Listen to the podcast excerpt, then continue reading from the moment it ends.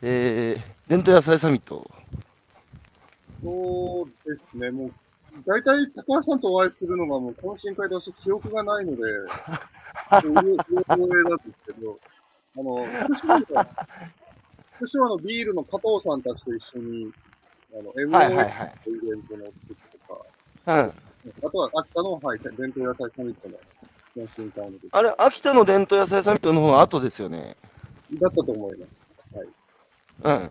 あの、確かね、秋田はコロナの、コロナが始まった頃だったんですよ。はい、ギリギリでしたね。はい。ギリギリでしたけど、それ以来ですが、えー、改めましておはようございます。おはようございます。はい、えー、今朝は2021年の、えー10月、えー、10、え ?10 月初22も、えー、22日、はい金曜日、えーえー今朝のゲストは、宮城県名取市の、えー飲んだくれ農家、あ、いや、飲んだくれじゃねえや。えーまあ、競り農家、競りだけじゃないですけどね、えー農家の、えー三浦君、お招きしてお話を伺っていきたいと思います。昨日は飲んでないですか？はい、今はシラフです。違う、もう高橋さんとお会いするとき、いつも 泥酔して記憶がなくて。泥酔するだけじゃなくて、もう三浦君はもう本当人間臭い人で、泣き上手だし、もう飲むと泣くし、熱くなるし、もう本当人間臭い人だなと思って、私大好きです、三浦君のことを。はい。さて、あの、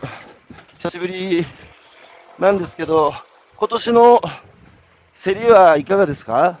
状態は。今年は、まあ、気候変動で年々暖かくなってるので、あの、伸びるはい。生育スピードが、秋口がどんどん速くなっててですね。はい、えーはい。本当に、本当に美味しい時期って来春の2月3月ぐらいなんですけど、う。うんん、10月、今ぐらいだと本当はもう6月、6, 7 6割、7割ぐらいしか美味しくはないんですけど、どんどんリスク大きくなりすぎて、はい、それをそううん生産調整というか、はい、みんなにはい悩ましいなっていう感じですね。やっぱり競りの生育やっぱりうん。うんっ。てどんどん北上していっているのかもしれません。北上ね。今、最北端ってどこですか？今はですね、まあ、津軽の岩旧岩木町ですね、弘前市の岩木町、うんだ嶽温泉のまたぎ飯があるのところで、えまたぎ飯。ーはい、一丁田の飯、一丁田の競りっていうのが、えー日本では最北端ですかね。まあでも本当に、いろんな作物もお魚さんも、えー、どんどん北上している話はよく聞くんですけど、三浦君のやっぱその、えー現場でも感じますか、近年のこの気候変動っていうのは、三浦君、農家になって、えーもう23年ぐらいですか？そうですね、おかげさまで。で、もうの農家生まれ農家育ちなので、ご近所のおじいちゃん、おばあちゃんたちと、うんいわば、うこのん、地域の農家の格言ってあるじゃないですか。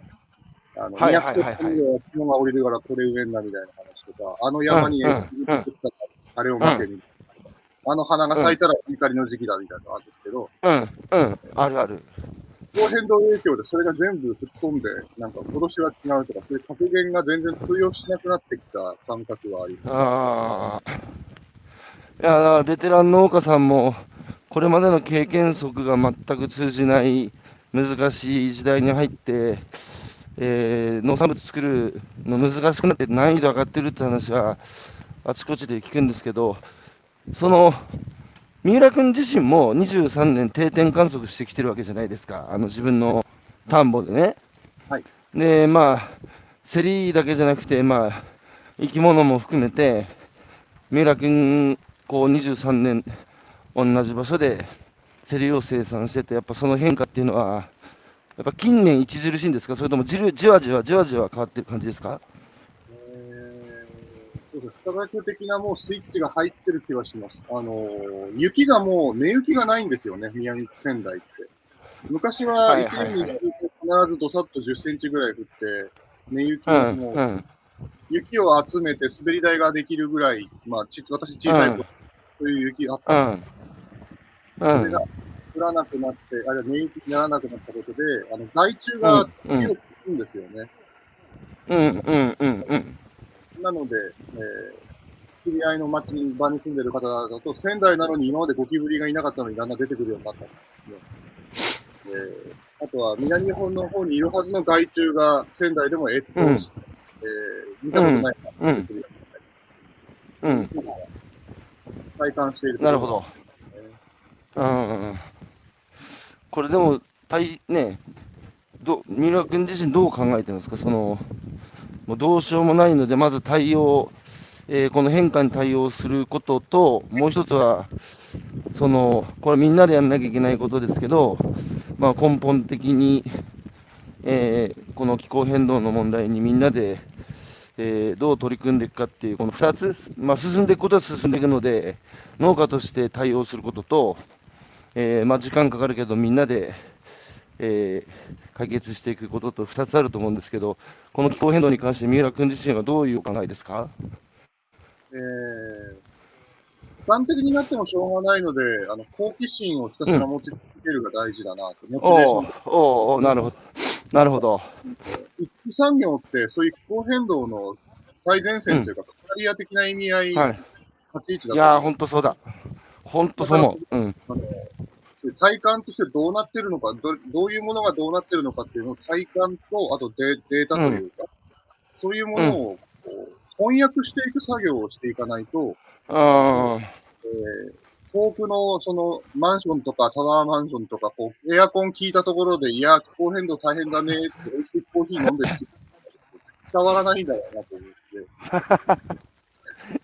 それを、いや、あなたもその当事者の一人ですよってのを言い続ける必要があるなと。ーあー、いや、素晴らしいですね。今、カナリアっていう言葉出てきましたけど、その農家がカナリアだっていうのはどういう意味、僕は分かるんだけど、改めて聞いてる方に、三浦君の言葉でちょっと、カナリアの由来は、あの、鉱山の、鉱山で、はい。えーを掘り起こすときに、うん良くないガスが出てくるのに、一番最初に反応して知ってしまうのはカナリアだっていううん、慣用句から、うん、えー、うん。多分同じで、えー今まで大根作ってました、白菜作ってました、あるいはお米も一目惚れっていう品種作ってましたっていう、20年前、うん。30年前と同じ状態のものが、えー気候変動で、あったかいと寒いが極端になりすぎて、えーうん。今まで通りのものが農家の技術や、えー設備投資、あるいは環境制御みたいなのでできなくなっているというのが、うん、うん、そもそももうだんだん人間、その人間が住むところじゃなくなりつつある、そういう生存状況が変わりつつあるっていううのをん、うん、身をもって、うん身を挺して、うん、記録伝えてるに残すっていう伝え、はい、なるほど。あのーお魚さん、お魚さんにとって海水温が1度上がると、人間にとって大気が6度上がるぐらいのインパクトらしいんですよ。はいで、去年、今年日本の近海の海水温が2度ぐらい高いらしいんですよね。で、そうすると僕らにとっては、12度高い、つまり、例えば40度で宿泊してるけど、52度の中を生きることになるので、それはね、熱中症になる人も増えるだろうし、まあ、生存に、こう、黄色信号信号が灯る。で、今やっぱお魚が自分たちも生き残るために、生育環境を、適切な、えー生育環境を求めて、やっぱり北上してるのか、とにかく漁師さんたちが取れる魚が変わったって。で、僕、やっぱり人間の未来、うん。うん、仙台の？仙台の居酒屋さんでも、あの秋田でアマダイが出てるとか、大船渡で伊勢とか、あ、ああ、お船で仙台でもあの、食文化にないサワラとかタチウオが一めちゃくちゃ取れてるんですよいね。やー、三浦君はね、結構飲み歩いてるから、そうやって、面白いね、そうそういう居酒屋で、あの、そういう市場の変化を、ね、直接、店主さんから聞いてるんでしょうけど、で、そんな、そうなるとよ、その、やっぱり人間より体の小さな魚が環境の変化をまず最初に受けてるはずで、僕は人間の未来を暗示してるような気がしてね。うん僕らだってやっぱり生生存が難しくなったら生存するために場所を変えて移動することになるはずじゃないですか。はい。で、あの、オバマ大統領っていうのが退任の挨拶の日に、政治家っていうのはね、辞めるとなると結構口が軽くなるんですよ。小泉、小泉総理もそうだったけど、オバマさん最後のね、ラストメッセージこれだったんですよ。やっぱその人類、みんなで温暖化なんとかしないと、地球上に人間がね、暮らせる平地っていうのは意外とみんな思ってる以上に少ないよと。うんそうすると、やっぱり、ね、自分たちが生き残るために住む場所をめぐって争い、まあ、つまり戦争リスクが高まると。まあ、気候難民が何億人生まれるみたいな話の中で、その話してましたけど、で、お魚だけじゃなくて、三浦君の田んぼにはいろんな小さな虫とか、いろんなものいるんでしょうけども、まあ、あとはまあ作物自体がね、生き物だから、でそういうものの変化を農家が最前線で見て、まあ、気候変動の矢面になって、まあ、実被害を受け始めているのも農家なので、まあ、それをカナリアのようにアラートとして消費者会に伝えていく。で、僕らやっぱスーパー行くと、結局安定してるっつうか、えー仙台がダメでもあそこっつって、まあもっとダメなら日本がダメならあの国からっつうので、世界中からかき集めてきてる食べ物がずらっと毎日安定的に並んでるので、ニュースで聞く気候変動が実感として伴わない。だけど、直販してると、直販農家さんから聞くのって、やっぱ気候変動の話が本当に多いんですよね。うんそういう意味で、三浦君たちは、カナリア。でもさ、これもう一つ三浦君に聞きたいんですけど、農家さんって謙虚な人が多いので、そうどっからどこまでが気候変動の影響なのか、どっからどこまでが自分の技術と管理のこう甘さなのかで、気候変動と一概に言い切れないんだよっていう人がすごく多くて、みんな声を上げないからか、カナリアの声がね、届かないんですけど、これ難しい問題ですよね。そうですね、あの農業技術がポンコツな農家ほどそういうことを言い始めるってことがありますんで。確かに。そこの線引きがね、うん、え難しい。ーあの可視化された第三者が分かるようなデータだと思います。その統計というあデータね。はいなるほど見えるようになったとか、えうん、なるほー、ど。5度だったものが15度になったみたいなのは、定量的に見えてるので、なるほど。その、そのデータなんですけど、もう最近農業 DX、スマート農業っていうのは、三浦君の界隈でも、ね、えーここ数年、声が大きくなってきてると思うんですけど、はい。三浦君はこの農業 DX とかスマート農業について、どういうお考えですか？どう見てらっしゃいました？そうですね。まあ今はいろんな普及があって、あとはそれマネタイズというか定着、定着して農家の人たちがやれるようになるまではある程度時間と、あと、あの、有料事例とかが必要だとは思いますが、うん、うん。農家が必要とされているものと売りたいものとがまだまだうまくはまってない感じがするので、えー、ああ、そこはあは両あはあ。はあ方ともの工夫というか、バージョンアップあ言わしている。ああ、なんだったらそのなるほど。80歳のおじいちゃんに携帯持たせてトラクターに乗せるっていうのもそれもそれで悩ましいような気もしますし、あ動そうですね。動物現象というか、その、中間支援側とか販売側とかそっち側の人が多く多くなっていて、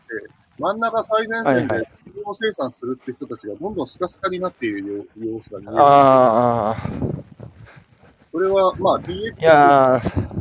両両輪でこう、うアプローチしていかないといけないかなと。いやーいや、本当おっしゃる通りですね。あの、最近やっぱ秋田、今人口減少社会の最前線秋田で、秋田の農家から聞くのは、もう次元が変わったと。やる気のある農家が離農していく農家の農地引き受けてね、えー規模拡大だってやってきたけど、もう限界って、もうそもそもの人手が頭数が足りなくて、これ以上増やせないっていう話が最近すごくよく聞こえてきて、もう次元が変わったと認識するべきだって僕言われたんですよね。うんで、そうすると、間に入ってる人まで行政も含めて、ね、人手不足を補うために、ますます DX だ、えースマート農業だっつうんだけど、スマート農業 DX も、まあ、三重君ように、じゃあ80のじいさんに今から教えてやるかっつうと、なかなか簡単じゃないだろうし、だったらその担い手となるね、若者をどう確保していくかっていう、ここが焦点じゃないですか。で、それって、農業はやっぱり今時珍しい歌舞伎じゃないけど、自然に紐づいてるので、まあ、三浦君の場合7代目ですけど、やっぱその、遅延、血縁によってつながってきたっていういい面と、逆に言うと、他の仕事はやりたい人がその職業に就くけど、農業の場合、必ずしもそうなってないじゃないですか。そうですね。そしたら、別に遅延、血縁がなくても、やりたいっていう人がいろんな形でね、最初はソフトにでも関わる文句を僕は広げた方がいいんじゃないかと思うんだけど、それ言うと、農家からそんな農業なめるなと。で、気持ちはわかるんですよ。その農業の難しさも知らずにね、簡単に経験に農業に参入するなんて言ってほしくないみたいな。だけど僕、もっとね、農村も開国して、農業ももっと民主化してね、あの、興味のある人たちにもっともっと文句を広げていった方が、結果としてさ、農産物の価値を上げていく道だし、その中から何人かでも、やっぱその、農業に関わり持って週に1回でも通いたいとか、その先にさ、じゃあ反応反 X やってみるみたいなことにつながると思うんですけど、この担い手の確保について、三浦君のあのお考え聞かせてもらっていいですか？いろんな足の踏み込み具合とか重心の置き方があるっていう多様性のそのパッケージっていうか、うん。文脈をいろいろ用意しないと、きっともう折り合いが取れなくなってるんだろうなと思うんですね。あのやっぱり農協であったり、今の専業農家の人たちがイメージするのは、いわばフルスペックの農家で、家家がいて、あるいは向こうは嫁にいて、で農業生産の労 務員だけではなくて、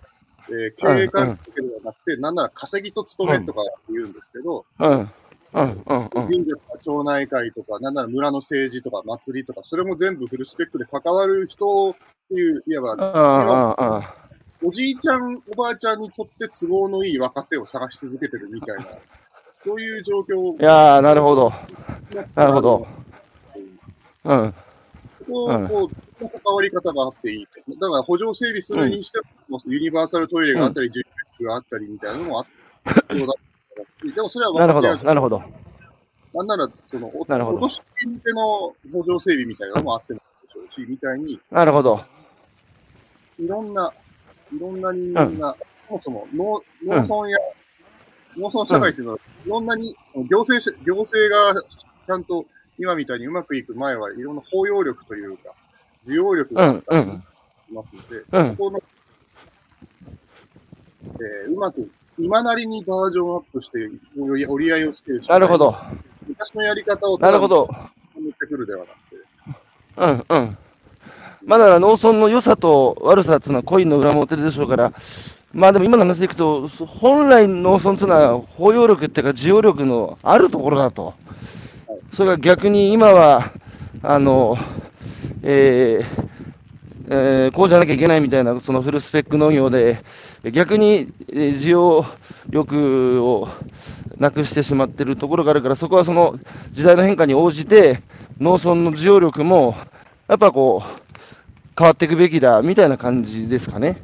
それをなるべく農家の長男とか家娘とか、そっち側の視点から広げないと、あの、そことか、ファーンズとか、あの、移転支援、移転引っ越し支援のような、農村や漁村、農産漁村を知らない人たちにいいとこしか情報がいかないっていう、ディープで両両方両輪の情報提供しなきゃいけないけど。なるほど。いやー、すげえわかるわ。すげえわかる。なんかさ、やっぱ俺も違和感あるんだけど、まあ俺も花巻の人間ですけど、まあ僕はやっぱ昔議員やってたからね、ドロドロたくさん見てきたし、ドロドロに巻き込まれてきたし、まあ、それは花巻だけじゃなくて、日本中回って、どの地域もうちは保守的だからって言われて、ああ、もうみんなそうなんだと思って。で、やっぱ、田舎で生きるって、ほんと簡単じゃないですか。しかも農家って、今の時代、親と一緒に仕事するなんて、普通できないだって生まれて生きてきた時代の価値観があまりにも違うので、結構親子でぶつかって喧嘩して、もうほんとドロドロした話たくさんてんこ盛りみたいな。で、そこの影の部分を伝えずに、光の部分だけで入っていくと、すぐやっぱくじけちゃうよね。だからこそそうか、えーそういうターンズとか外ことは、まあ、もちろんいいところに光当ててるだろうけど、それはまだ反面でしかなくて、農家の息子、む嫁自体が情報発信していくことがやっぱ大事だってことですよね。そうです、そうです。あの外に出てる都合のいい小せがるではなくてですね、ちゃんと、あの、はい家族として、位牌持ちで、あの、お墓盛りしてる、人が、自分の言葉で語る、地域を語るっていうのこそ本当は必要で、行政職員だとつまり20年配置転換でいなくなるんで、その人を当てにして入ってなる。困ることもつまりつまり三浦君だね、三浦君。あ違います。私は、あの、主覧なので、頼りにならない。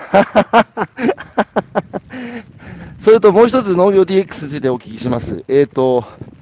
まあ人手不足だだからね、技術っていうかテクノロジーも入れなきゃいけないのは、あよく僕も理解してるんですが、でも結局ね、この間、あの、久保田の社長の北尾さんつう方と、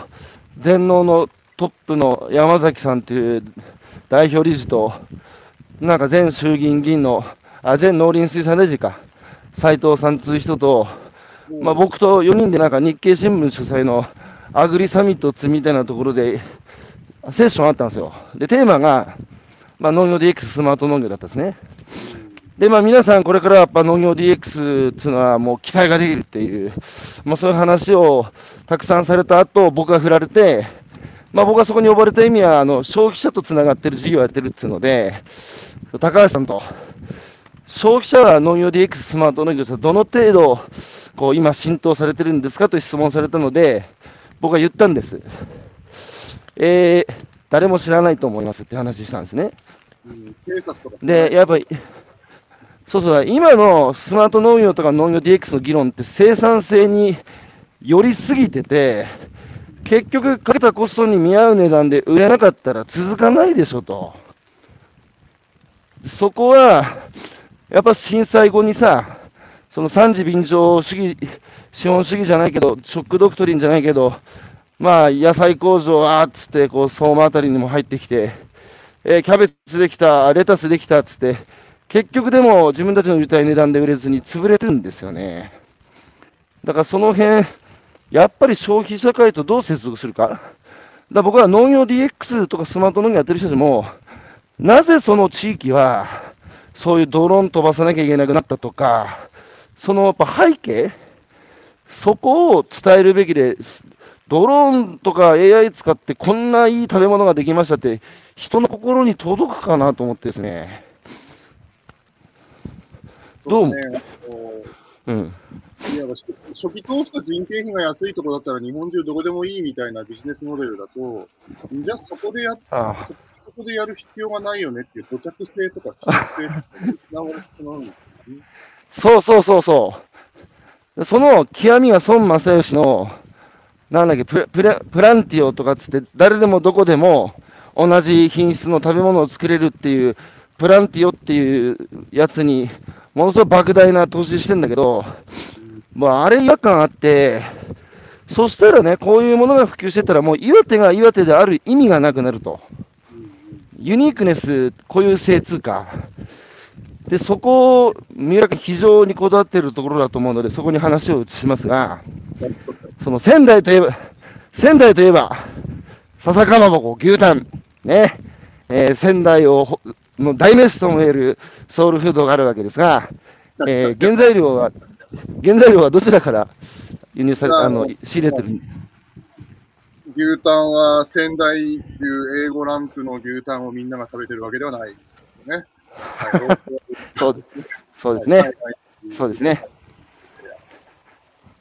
まあ、そうなんですか？びっくり。知らなかった。え、笹かま、笹かまはもちろん宮城のお魚扱ってるんですよね？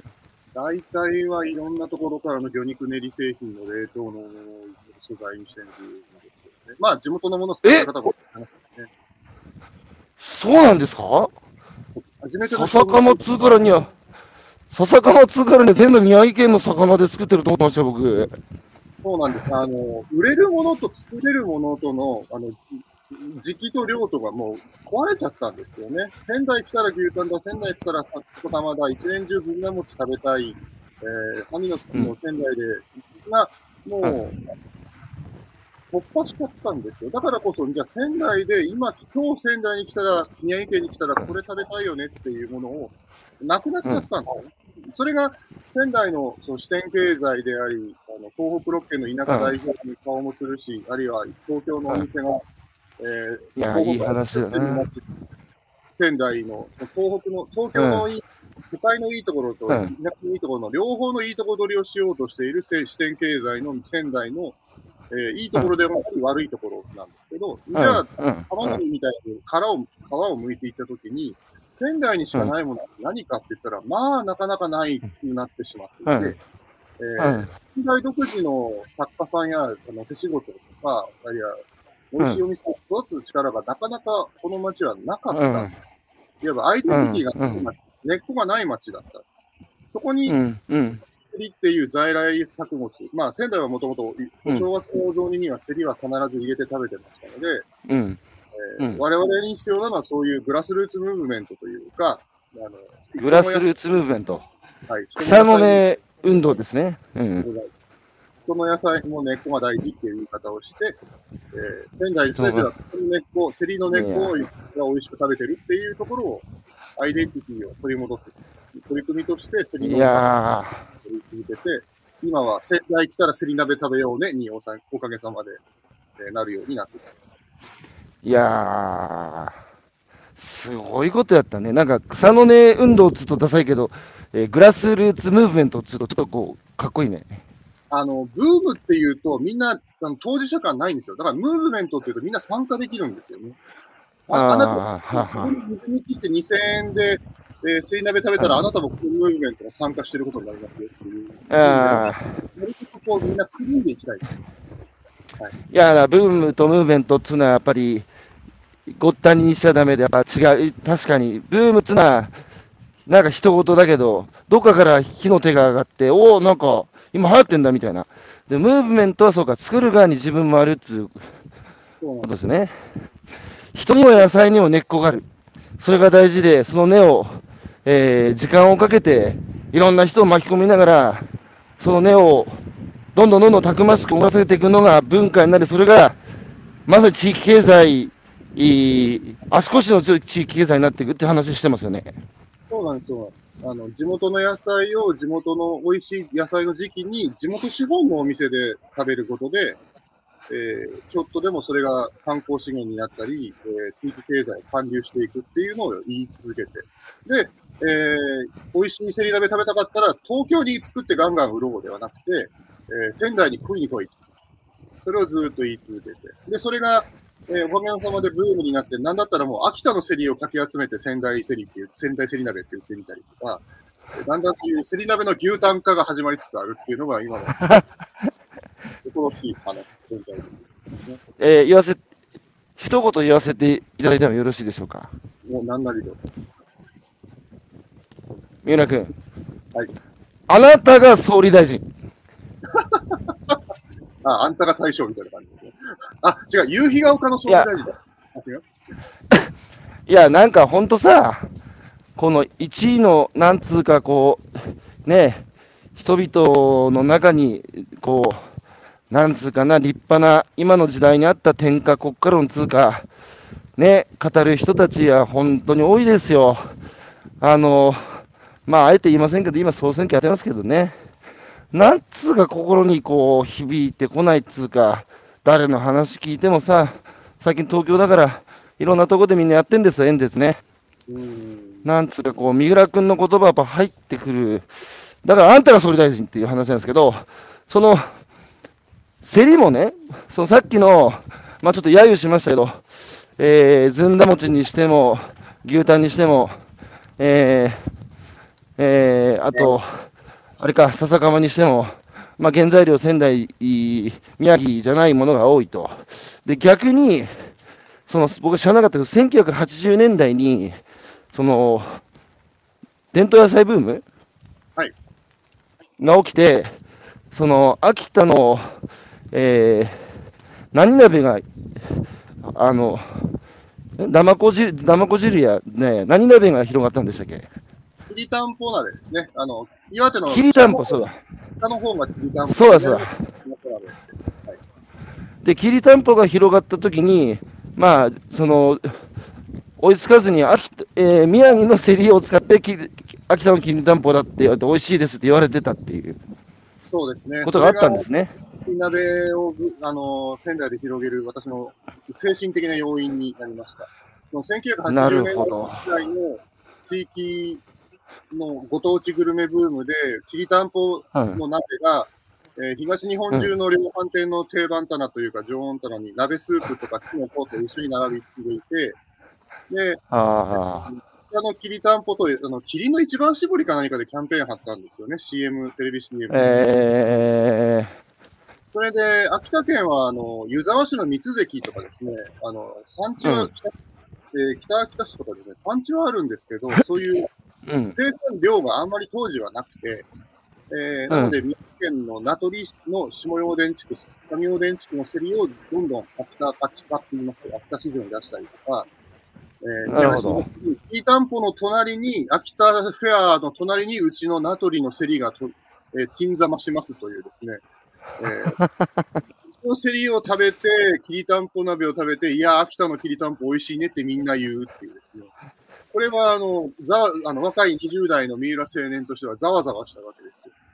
これいは、ちー、ゃんとその競りを評価してほしいなと思ったのが、うん。はい、これは、ぷだから、地方がやっぱりこう、元気をなくしていった、衰退していった最大の要因は、僕はやっぱそこ、だってプライドっつうのは、自分にしかないものじゃないですか、そしてその自分にしかないものっつうのは、自分だけが作ったものじゃなくて、代々、えーつながってきたもの、そこを胸張って誇れなくなったら、やっぱ根なし草になりますよね。で、やっぱりこう、一次産業が基幹産業って言われてきた意味って、三浦君ってリモートワークできんじゃないできないじゃないですか。なんか、パソコンの中にあの競りの田んぼ入れて、東京行って、東京で仕事するってできない？やっぱりその自然に紐づいて、えー生み出してる仕事なので、三次産業の、まあ、三次産業のエッセンシャルワーカーみたいな人は無理だけど、そうじゃない人たち、付加価値をつける人たちの仕事の多くは、パソコン1台持って場所を変えて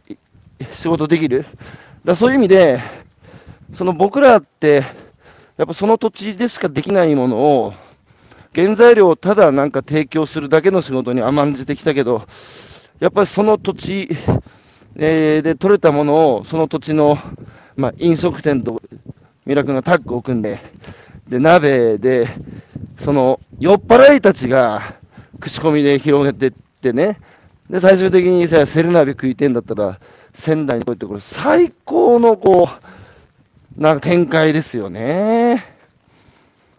そうなんです。あの、農家だけじゃなくて、居酒屋さんも、そしてそのプロの酔っ払いの方々が水に切って買い支えてくれてるからこそ、思い入れが、ああ、のムーブメントになって、仙台だと夏に七夕ってお祭りがあったり、ジャズフェスみたいに8月9日の人がむちゃくちゃ集まる、いわば興行があるんですけど、はいこの。時期に地元の人の方が先に、あの、それにセリ鍋食わしたら儲かるだろうけど、このセリ美味しくないんだよねって言ってくれるんですよね。やべえ、最高だな、それ。それはありがたいですよね。でもいやーいや本物っていうのがみんな共通認識に仙台の街ではなってるっていうのはありがたいこ。いや、だから、各県のさ、あの、知事がトップセールスで、昔は築地、今は豊洲なんだろうけど、行って、岩手で一番美味しいもの持ってきましたって、えー、言うんじゃなくて、岩手で2番目に美味しいもの持ってきましたと。うんうん一番目に美味しいものを食べたかったら、岩手に来てくださいと。もうみんなそう言うべきですよね。ロレオールに来てくださいと、あと、遠野屋に、あの、オーベルジュに来てくださいと、三陸ガストロノミーに来てくださいって言うべきなんです。いやいや、本当そうですね。えーえー皆さんコメントをいただいてます。矢島哲郎さん、えーおはようございます。名取市の三浦さんのご活躍、えー嬉しく拝見しております。えー今年も美味しい競りをお届けください。えー三浦さんらしい社会への問題提起、えー納得しながら拝見しています。三浦さんの競りと三浦さんのファンは多いです。え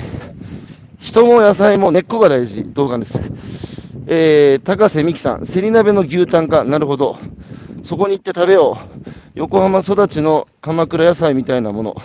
えー、なんでこうなったのか、この国のお愚かさでしょうか。えー踊らされているのは誰なんですかね。えーまあ、こういう辛辣なコメントをいただいておりました。そうですね、一在来言どうぞ協会でも鎌倉野菜は悩ましいポジションで、まあ、人口のレベルで見ると、鎌倉でできたものはっていうあのか当て方なんですよ、うん遺伝資源としての評価はあんまりないっていうのが、そういう、あのコメントに入ってるんだと思う。うん。あと、八島さんもですね、私、八島さんの生き方を真似して、あのロールモデルとしてやっている節が私ありまして。はいなんだ、褒め合って。地域地域おこし、地域資源の見つけ方の大先達なので、でそれをなるほど。アプローチをあのナトリでだったらどうしようかっていうのは常に私もあの勉強なるほどはい僕ね、そのなんでこんな愚かなことになってしまったのかって、まあ、さっきの高瀬さんの嘆きっていうのは僕も共感するし、だけど、やっぱ一方で、しょうがないとも思ってて、やっぱ日本は短期間で世界に奇跡とまで言わしめた経済成長をやっぱ成し遂げて豊かな国にね、の一員になったっていうことのやっぱ代償ですよ。で、それはそれで当時の多くの国民が敗戦でさ、気持ちも体もボロボロになって、そっから、とにかく追いつけ追い越せてみんなで一丸となってさ、焼け野原の中から立ち上がって、やっぱ国を作って、ね、豊かな社会になったっつうのは、それはそれで先輩たち見上げたもんだなってすげえなと思って、その延長線上で僕も、ね、学生時代に中世界に旅すれば縁が強かったからさ、いい体験をたくさんさせてもらいましたし、で、でね、僕らがこれからどうするかが問われてて、で、僕はやっぱりその、戦後の日本経済っていうか、その、物がない時代だったので、やっぱ消費者からすると費用対効果の最大化が最も合理的な行動で、できるだけ安いコストでいろんなものを手に入れる。で、それに、えー見合うものを作った大企業や商社がやっぱ勝ち残ってきたっていう結果が今。だったら逆にね、その消費者の判断基準を変えられるはずです。消費は選挙で、投票は4年に1回だけど、僕ら毎日消費っていう選挙やってるので、これまでやっぱ三浦君の顔が見えなかったからさ、そしたらスーパー行って、僕だって未だにスーパー行けば安いもの買ってますよ。だってそれしか判断材料ないもん。だけど、やっぱ知り合ってしまった、仲良くなって友達になってしまった、そいつの思いをね、知ってしまった食材っていうのは、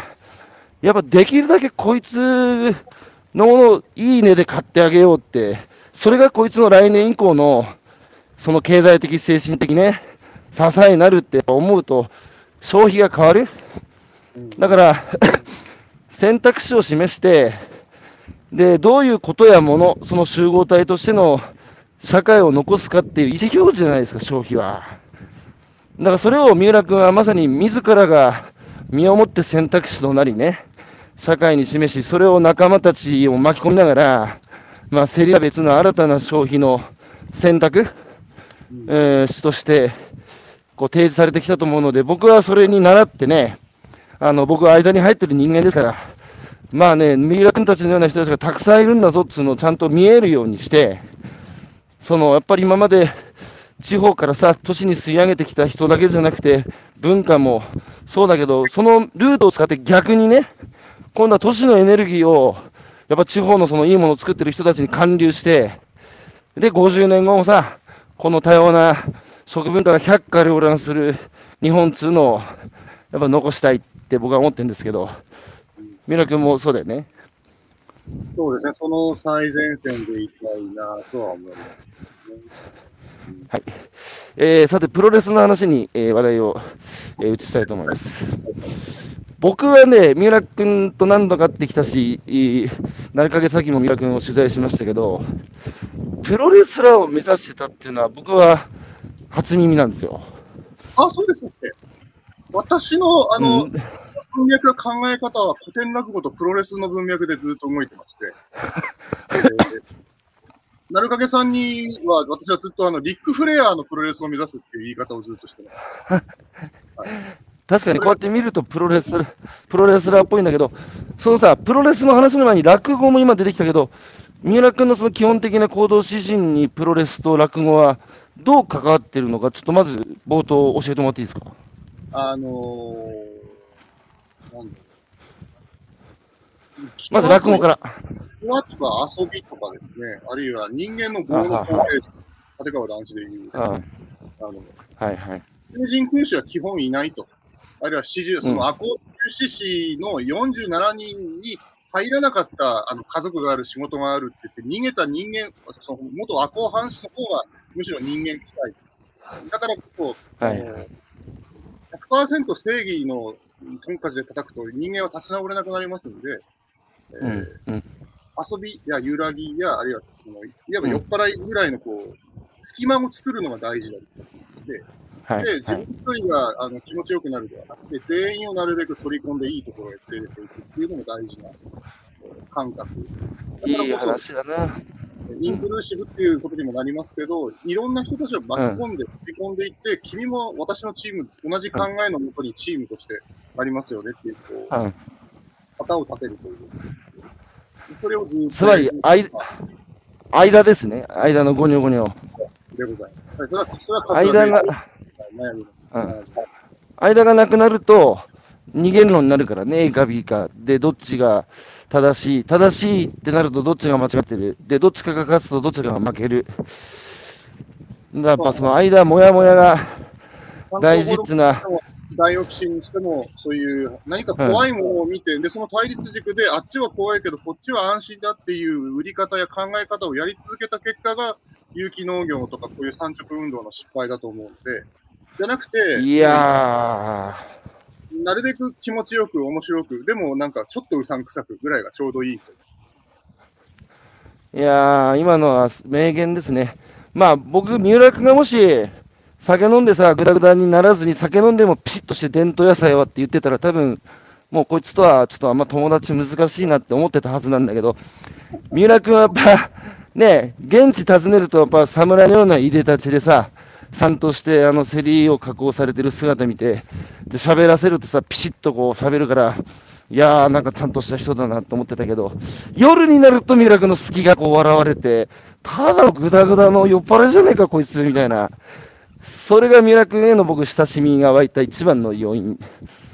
そういうことですね。言いたい、言いたい本音はでも、あの、秋田の伝統野菜の時だった江頭先生の時と一緒に、あの、そういう、東北の在来作物を家と地域所で作って、お兄さんお姉さんをこそポケモポケットマルシェで応援してねっていうのは、はい。それが本当は言いたかったところなんですけどね。うん。しかしでもでん、あの有機農業がなぜ日本で普及していいけなかったのかっていう要因をいろんな人が語ってますけど、今の三浦君の説得力があったのは、すげえ納得感が大きいですね。で、もう一つ、プロレスの話、これさ、うまいこと言うなと思って、はい三浦君は農業を通じてね、世の中とプロレスをしてる。これはプロレスってさ、文字通り大の大人が体と体をさ、こうぶつけ合わせて汗まみれになりながら超ゴニョゴニョしてるスポーツですけど、時々飛び技とか投げ技とかもあったりしますけど、なぜね、三浦君にとって、そのまあ農業に関わらずに、えー有機農業、それから環境保全、それから食育 NPO、ね、農業以外に、まあ、三浦君はそういう関わりをずーっと若い時から育んできてるんですけど、それをプロレスするっていうのは何がどうつながってるんですか？えーっとトゥルーマンショーというか、こ私はローカルメディアの、そのメディアのカメラとして、えーこれいう、自分の起こったこと、来たことをメディア化して、これは世の中にどういう価値があるかっていうのを言語化していく作業、それプロレスのアングルを作ると同じで。はあ、はあはあはあはあ、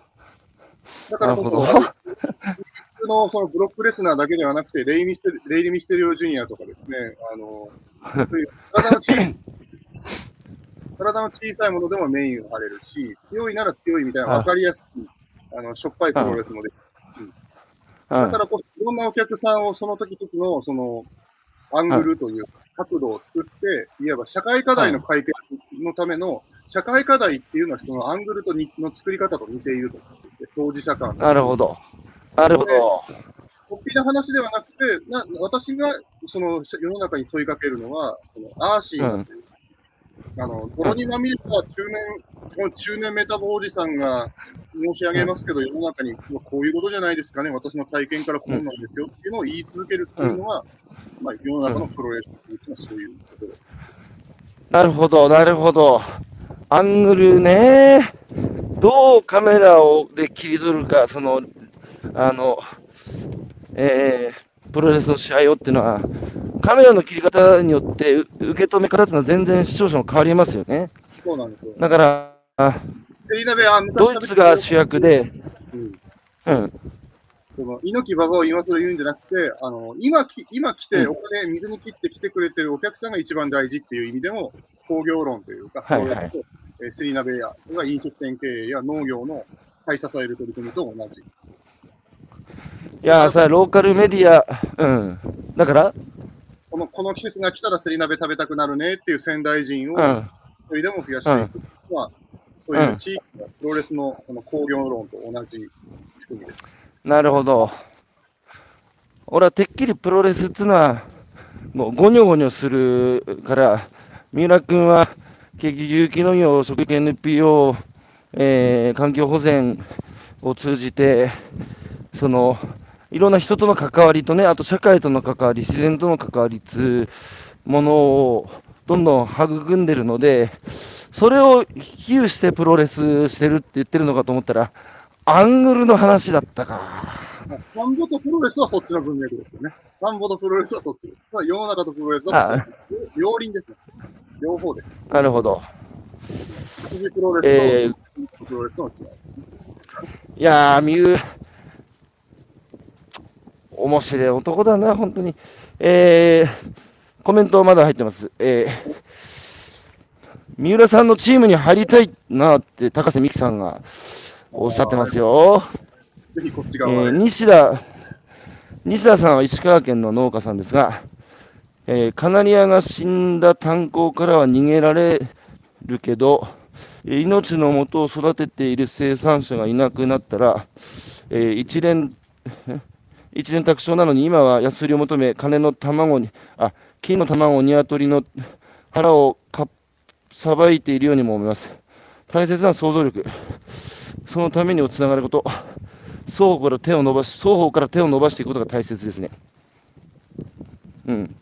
全員のために、全員を楽しませる、そのために、えー、隙が必要というのは名言ですね。もう最近さ、目が悪くなってきて、このスマホのちっちゃい字読むのももう本当、さて、あの、三浦君が、ね、あの、その今自分の作った、えー作物がどういうところに届いて、どういうふうに食卓に上がってっつうのを、えーこう一つ一つつぶさに見て、それをどんどんその情報を貯めてるって話ですけど、そ、そこ教えてよ、もうちょっと。何のためにやってんの？うーん好きでやってるんですけど、あのうん。はい。この日、この田んぼで収穫したものは、この飲食店さんに、えー間違いなく納めさせていただいてるとか、えーっていう、その出荷履歴は、えー全部、まあ、震災以降ですね、あの放射能検査もうん。毎毎年うん出荷前にしてますし、あとはエゴサーチは毎そ毎年して、セリ鍋とかで、えー食べ方わかんないとか、セリ鍋とは何だとかっていう人にはなるべくリプライつけて、こういうものですみたいに、セリ鍋の中の人っていう、えーうん。動きをネット上でもするようにもしてます。あとはその生産者としては、あのーこんな感じでなんか変な有名になっちゃったので、あの産地偽装みたいなのも以前あったので、居酒屋さんがセリ鍋は三浦さんのセリ使ってますっていう表示があったけど、でもお客私の知り合いのお客さんから、そう思って食べたら三浦君のセリの味と違うんだけど、ここにお店だにおろしてるって言われて、すげえ。違うぞっていうところで、そこでちゃんと、あの、問い詰めていったら、その、もともとグルナビとかですね、ロあのそのお店の労務管理が大変で、締め切りまでにメニューを上げなきゃないので、そのネットから借りましたりうん。その農家と飲食店だけじゃなくて、もっと構造的に問題があるぞっていうのを、ネット上で見える化してやり取りしたのもああったり。えーつうか、やばいね。み、三浦君の競りが好きなファンが、はいその、これ、これちょっと三浦の競りと違う味はなって、そっから足がついた。そうですね。やばいね。すげえ話だな。ななので私はなるほど。お客さんに育てられて、仙台の町に育てられた農家です。でさ、三浦君、僕、出会ってから、ま、まだま、ね、数年ですけど、三浦君の変化の中の一つとして、はい。当時はやっぱものすごくね、地元っていうのに、ものすごくやっぱこうこだわりを持って、まあ、今ももちろん第一にね、地元っていうことなのはよく理解してるんですけど、まあ、地元だけではなくてね、例えばうちのポケマルも使ってもらってますけど、もうちょっと大都市圏の人たちとも、えーもう少し接続して、えーつながりを大都市圏の方にも作っていこうかなっていうのは、この10年の中で三浦君の中に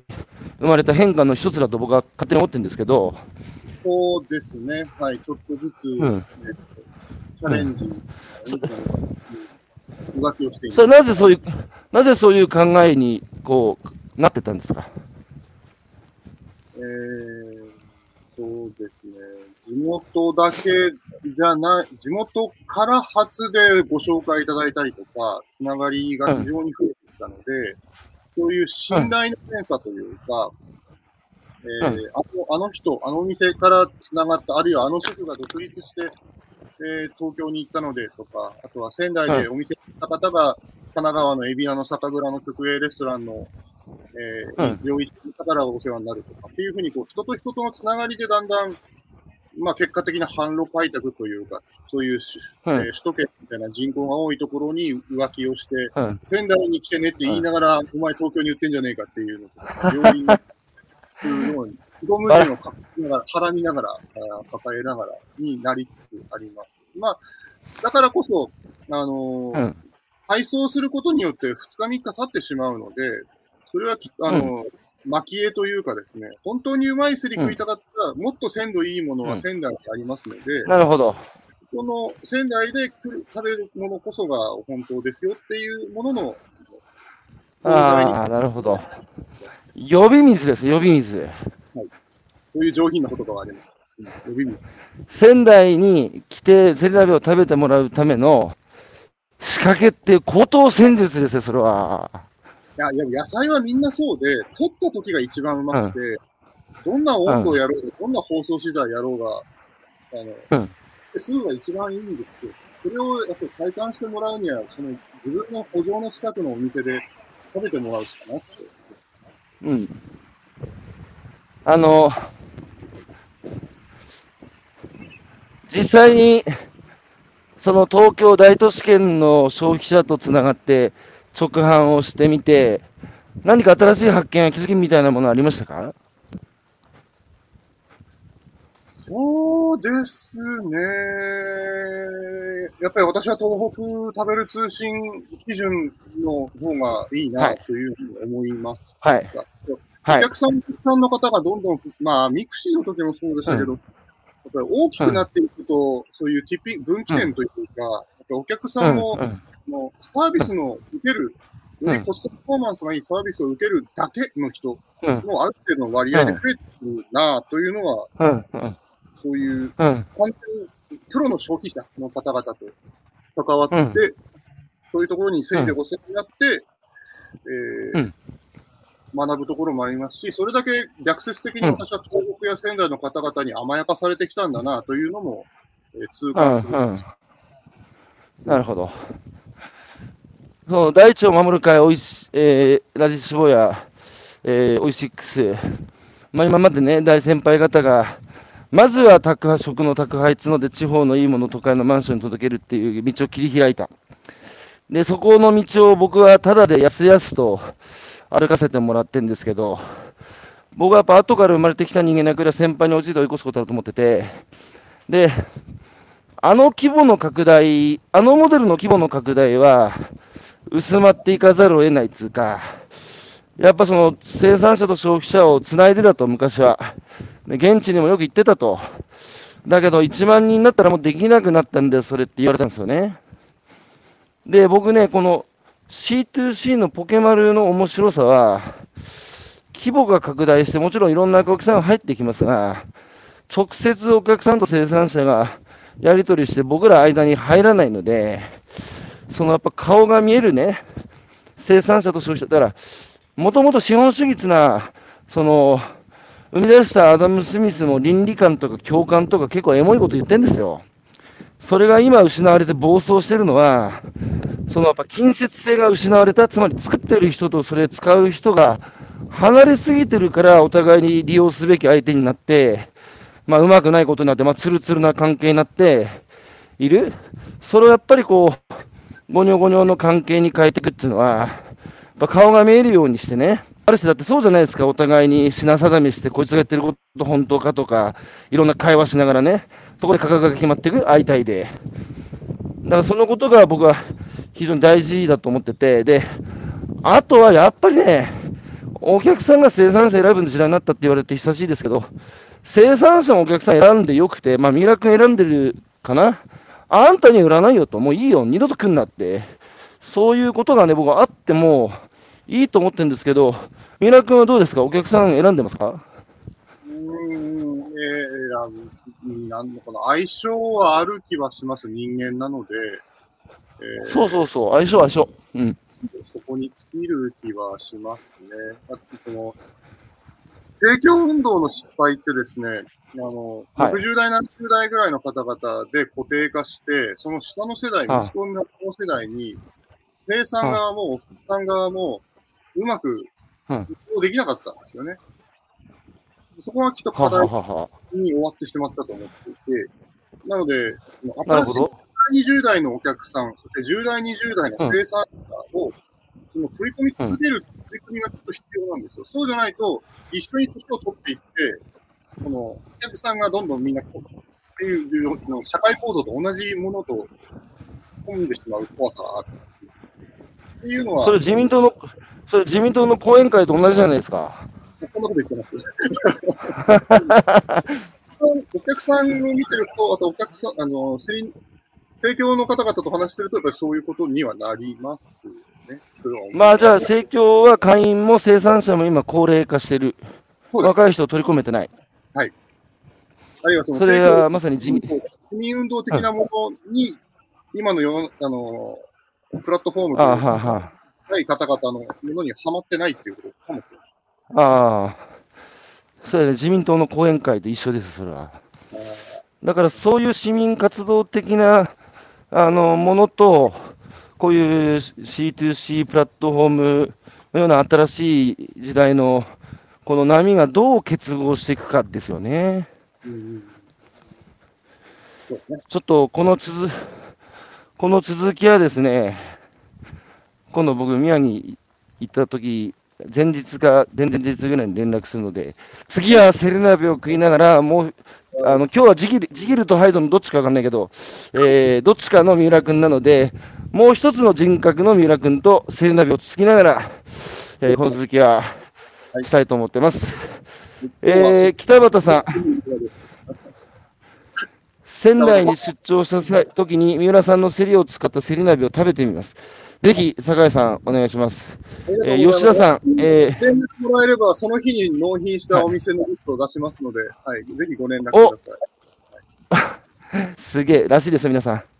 えー吉田さん、えー三浦君の作物に対する、えー変態的ともいえる愛情と、えー取り巻く環境に対するぶれない姿勢は素晴らしいと思います。いやいやいや、変態のカリスマじゃないですか、吉田さんこそ。変態的な愛情と取り巻く環境、まあ、ぶれないですよね、三浦君も。しかし、まあでもさ、ぶれないけど、向き合い方はやっぱりこう、年とともにね、昔はもっと二元論だったでしょ？そうですね、そっちの方が気持ちいいですしね、自己実現のためには正当化したかったですからね。うん、ね僕もね、昔二元論でしたけど、僕もそこが変わりましたが、ということで今朝のゲストは、えー、宮城県の、えー、なんだ？世の中とプロレス、プロレスしてる農家の兄さん、えー、三浦君をお招きして、いや、三浦君と話してたらあっという間で、やっぱシラシラフの三浦君はキレ味は抜群だね。もう飲んでる時と大違いだ。はい、えー、お耳汚し失礼いたしました。三浦でございました。はい、三浦君ありがとうございました。じゃあ、またリアルで会えるの楽しみにしてます。はい、さこそ、酒場でお待ちしております。はい、わかりました。皆様ありがとうございました。どうも、今日も良い一日をお過ごしください。